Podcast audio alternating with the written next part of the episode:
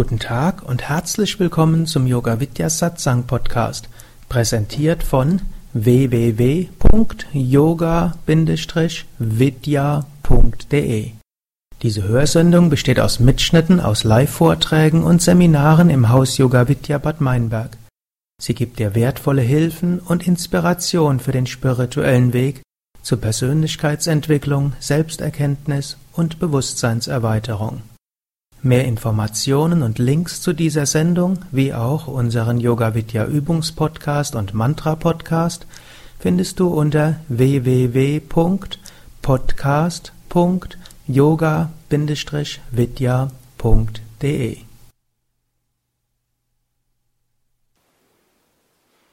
Herzlich willkommen zu dem indischen Geschichtennachmittag hm, an diesem fünfjährigen Jubiläum vom Haus Yoga Vidya Bad Meinberg. Geschichten sind ein besonderes Mittel, mit dem die alten Yogameister Yoga hm, weitergegeben haben. Hm, manche waren vielleicht bei dem Vortrag von Narayani dabei. Sie sagte so, im Yoga geht es auch darum, linke und rechte Hirnhälfte auszubalancieren. Wir machen natürlich auch im Yoga eine Menge, was intellektuell nachvollziehbar ist. Es gibt eine umfangreiche Philosophie, es gibt eine Theorie, es gibt wissenschaftliche Forschungen, es gibt Studien. Man kann vieles nachvollziehen. Aber sehr viel im Yoga hilft uns auch, an eine andere Seite von uns Zugang zu finden.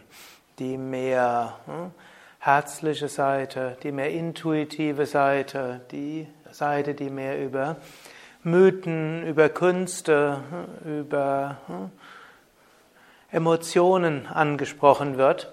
Und das finden wir eigentlich in sehr vielem. Die Yoga-Körperübungen sind nicht einfach nur solche, die Muskelkraft, Flexibilität und Koordination entwickeln, sondern über Körperübungen führen wir unseren Geist in bestimmte Gemütszustände und über die Körperübungen kann bestimmter Zugang zu intuitivem Wissen entstehen. Hm, viele von euch haben, machen, üben schon eine ganze Weile Yoga und ihr wisst, man ist manchmal in irgendeiner Stellung und plötzlich wird einem etwas ganz klar. Es ist dann schwierig zu beschreiben, warum und wieso, aber irgendwo es geschieht. In den Asanas ist ein Riesenwissen drin. Oder auch die Mantras. Man kann ein Mantra ein paar Mal singen und bekommt dann irgendwo Zugang zu einem intuitiven Wissen. Können wir das einmal reinfotografieren? Gerne, ja. Sofern es für euch okay ist. Hm? Vom Zeitung hier. Und hallo.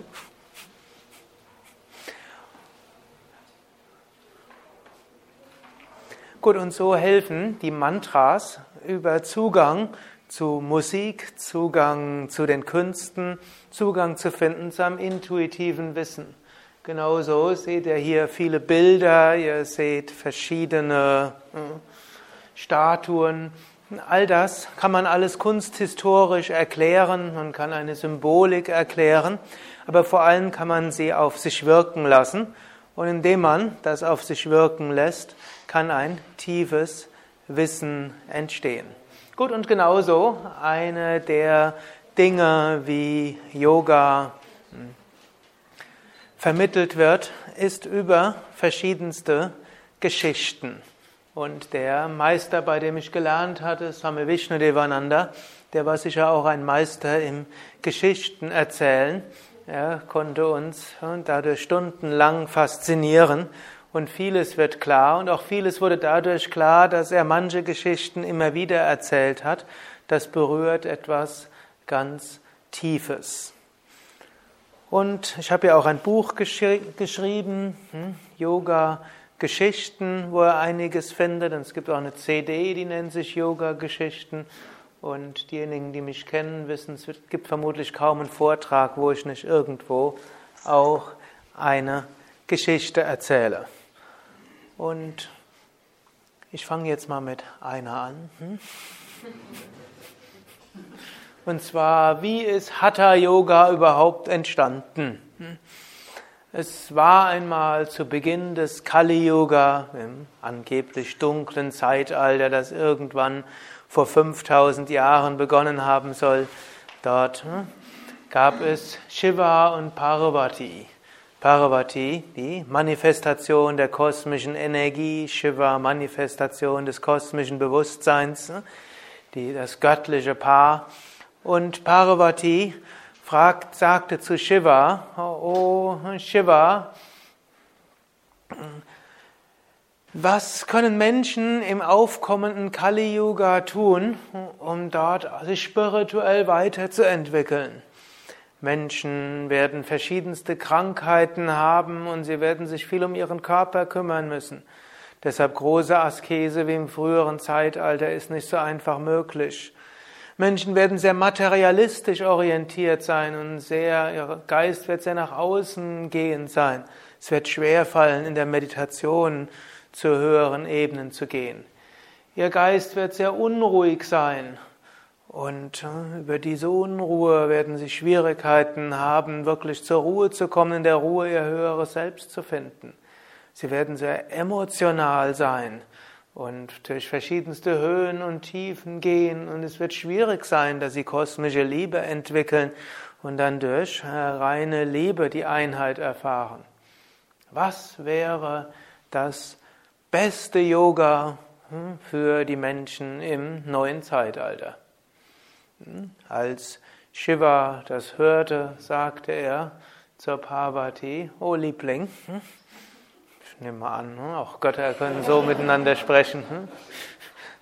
Oh Liebling, für das beginnende Kali Yuga ist Hatha Yoga der beste aller Yoga Wege. Die Menschen werden materialistisch und körperorientiert sein. Hatha Yoga, damit können sie über den Körper arbeiten, sie können Wirkungen grob materialistisch, stofflich merken, sie werden auf einer physischen Ebene Fortschritte machen und das wird sie motivieren. Menschen werden die diversesten Krankheiten haben. Hatha Yoga wird ihnen helfen, gesund zu werden. Indem sie gesund werden, werden sie Vertrauen schöpfen und die Praktiken regelmäßig üben. Die Menschen werden emotionelle Schwierigkeiten haben. Hatha Yoga wird ihnen helfen, mit ihren emotionalen Schwierigkeiten besser zurechtzukommen. Menschen werden schon, um ihren Ärger und ihre Depressionen und Frustrationen besser umwandeln zu können, Hatha Yoga üben, weil sie merken, dass sie schon nach einer Stunde Hatha Yoga sich so viel besser fühlen werden. Menschen hm, werden Schwierigkeiten haben, sich zu konzentrieren. Über die Körperarbeit werden sie ihre feinstofflichen Energien, das sogenannte Prana, aktivieren. Sie werden ihre höheren Chakras aktivieren. Wenn die höheren Chakras aktiv sind, wird das Prana erhaben. Wenn das Prana die Lebensenergie erhaben ist, wird der Geist ruhig und dann geschieht Meditation von selbst. Die Menschen werden Schwierigkeiten haben, die göttliche Gegenwart so zu spüren. Aber wenn sie über Hatha Yoga ihren Geist auf feinstoffliche Ebenen gehoben haben, werden sie, auch ohne dass ein Mensch ihnen eine Schrift rezitiert, die göttliche Gegenwart spüren. Darum, O Parvati, ist Hatha Yoga für das kommende Zeitalter der beste aller Yoga-Wege. Als Parvati das gehört hatte, dort sagte sie, hm, das klingt ja ganz toll, Liebling. Ich brauche zum Teil die Sprache der Schriften, zum Teil nehme ich mir die erzählerische Freiheit. Hm. Aber jetzt zeig mir mal, wie das geht. Und Shiva zeigte jetzt seiner Frau alle verschiedenen Hatha-Yoga-Übungen. Er zeigte ihr alle 8.400.000 Asanas. Er zeigte ihr alle Pranayamas, Mudras und Bandhas, alle 72 Methoden, den Körper zur tiefen Entspannung zu führen. Und das dauerte ja einige Jahre. Irgendjemand hat mir mal ausgerechnet, wie lange das dauert für 8.400.000, wenn man jede Asana nur 10 Sekunden hält. Zwar war Parvati eine Göttin, nichtsdestotrotz ist sie eingeschlafen. Shiva hat es aber nicht gemerkt. Deshalb gab es übrigens später so eine Yogalehrerausbildung, damit die Menschen vielleicht eine didaktisch geschicktere Weise gefunden haben, um die Yoga-Übungen weiterzugehen. Jedenfalls, der Shiva kam irgendwann aus einer enthusiastischen Yoga-Vorführung heraus und sah, dass Parvati eingeschlafen war. So dachte er, okay, dann gibt es eben in diesem Zeitalter kein Hatha Yoga. Hm? Es gibt ja in 4.320.000 Jahre das nächste Kali Yoga, dann kann ich das ja nochmal vormachen. Aber während Shiva das so dachte, sah er dort, die beiden befanden sich nämlich auf einer Insel, dass es dort einen Fisch gab und der wedelte ganz wild mit seiner Schwanzflosse. Und Shiva mit seinem dritten Auge erkannte, dass dieser Fisch die vollständige Vorführung mitverfolgt hatte. Der war nämlich in seinem früheren Leben ein großer Heiliger geworden und er hatte sich in diesem Leben als Fisch inkarniert, damit er in diesem Leben hm, eben diese Vorführung von Shiva und Parvati sehen konnte. So sah Shiva das, er gab ihm menschliche Gestalt und nannte ihn Matsyendranath. Und dieser Matsyendranath wurde so der erste mythologische Lehrer des Hatha Yoga, der dann eben vor 5000 Jahren gelebt haben soll. Es gibt es Indologen, die behaupten, Matsyendra war wahrscheinlich eine, eine historische Gestalt, er wird vermutlich nicht aus einem Fisch so entstanden worden sein und hat dann vermutlich ein paar tausend Jahre später gelebt. Aber die Geschichte hat eben auch viele mythologische Bedeutungen hm, und hat auch viele spirituelle Bedeutungen. Letztlich Shiva ist das kosmische Bewusstsein, die Intuition. Parvati ist der individuelle Geist, der auch mal nach etwas Höherem strebt. Wir richten uns an das höhere Selbst. Dieses höhere Selbst wird uns manchmal, wird manchmal hörbar und manchmal kommt diese Intuition, manchmal vergessen wir es aber auch. Manchmal richten wir uns zu anderen Dingen, manchmal ist es langweilig. Der Matsyendranat als Fisch symbolisiert dann aber, dass wenn wir mal eine intuitive Erfahrung hatten, wenn wir einen Zugang zu einem solchen Wissen bekommen haben, dann ist das weiter in unserem Unterbewusstsein drin. Und dieses Unterbewusstsein, symbolisiert durch den Fisch, macht sich irgendwann hörbar und dann kommt die Weisheit, die wir vielleicht irgendwann mal mitbekommen haben, schrittweise ihren Weg und bahnt sich ihren Weg. Und so können wir das dann praktizieren, was manchmal in einem plötzlichen Moment geschehen ist.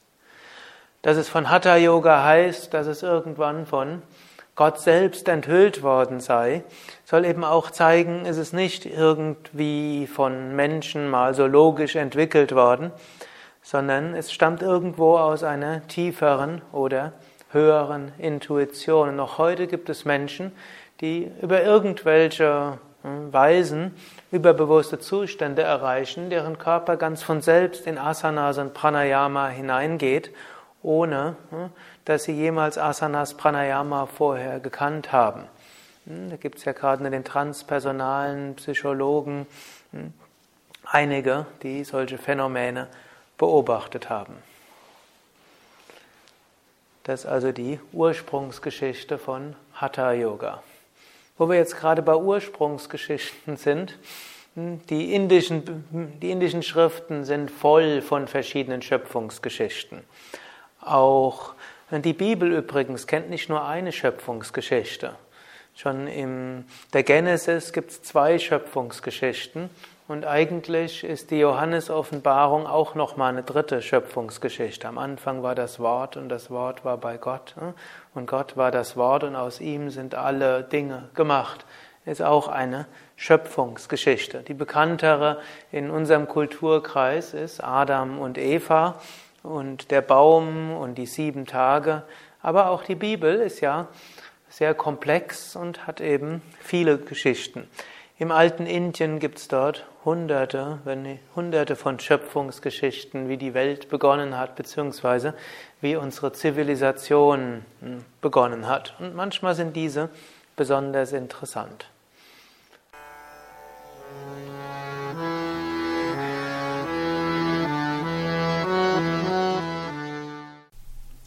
Dies war also die aktuelle Ausgabe des Yoga Vidya Satsang Podcasts, präsentiert von www.yoga-vidya.de. Das ist yoga-vidya.de. Mehr Informationen und Links zu dieser Sendung, wie auch unseren Yoga Vidya Übungspodcast und Mantra Podcast findest du unter www.podcast.yoga-vidya.de Podcast schreibt sich P-O-D-C-A-S-T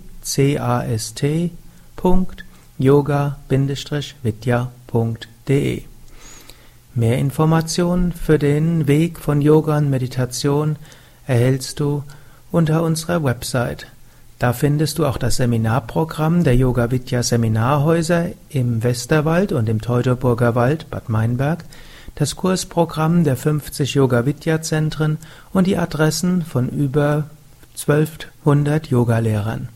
www.yoga-vidya.de Über Kommentare freue ich mich, insbesondere natürlich auf iTunes und auf podster.de und meinem Blog www.blog.yoga-vidya.de Bis zum nächsten Mal, alles Gute, herzlichst Sukadev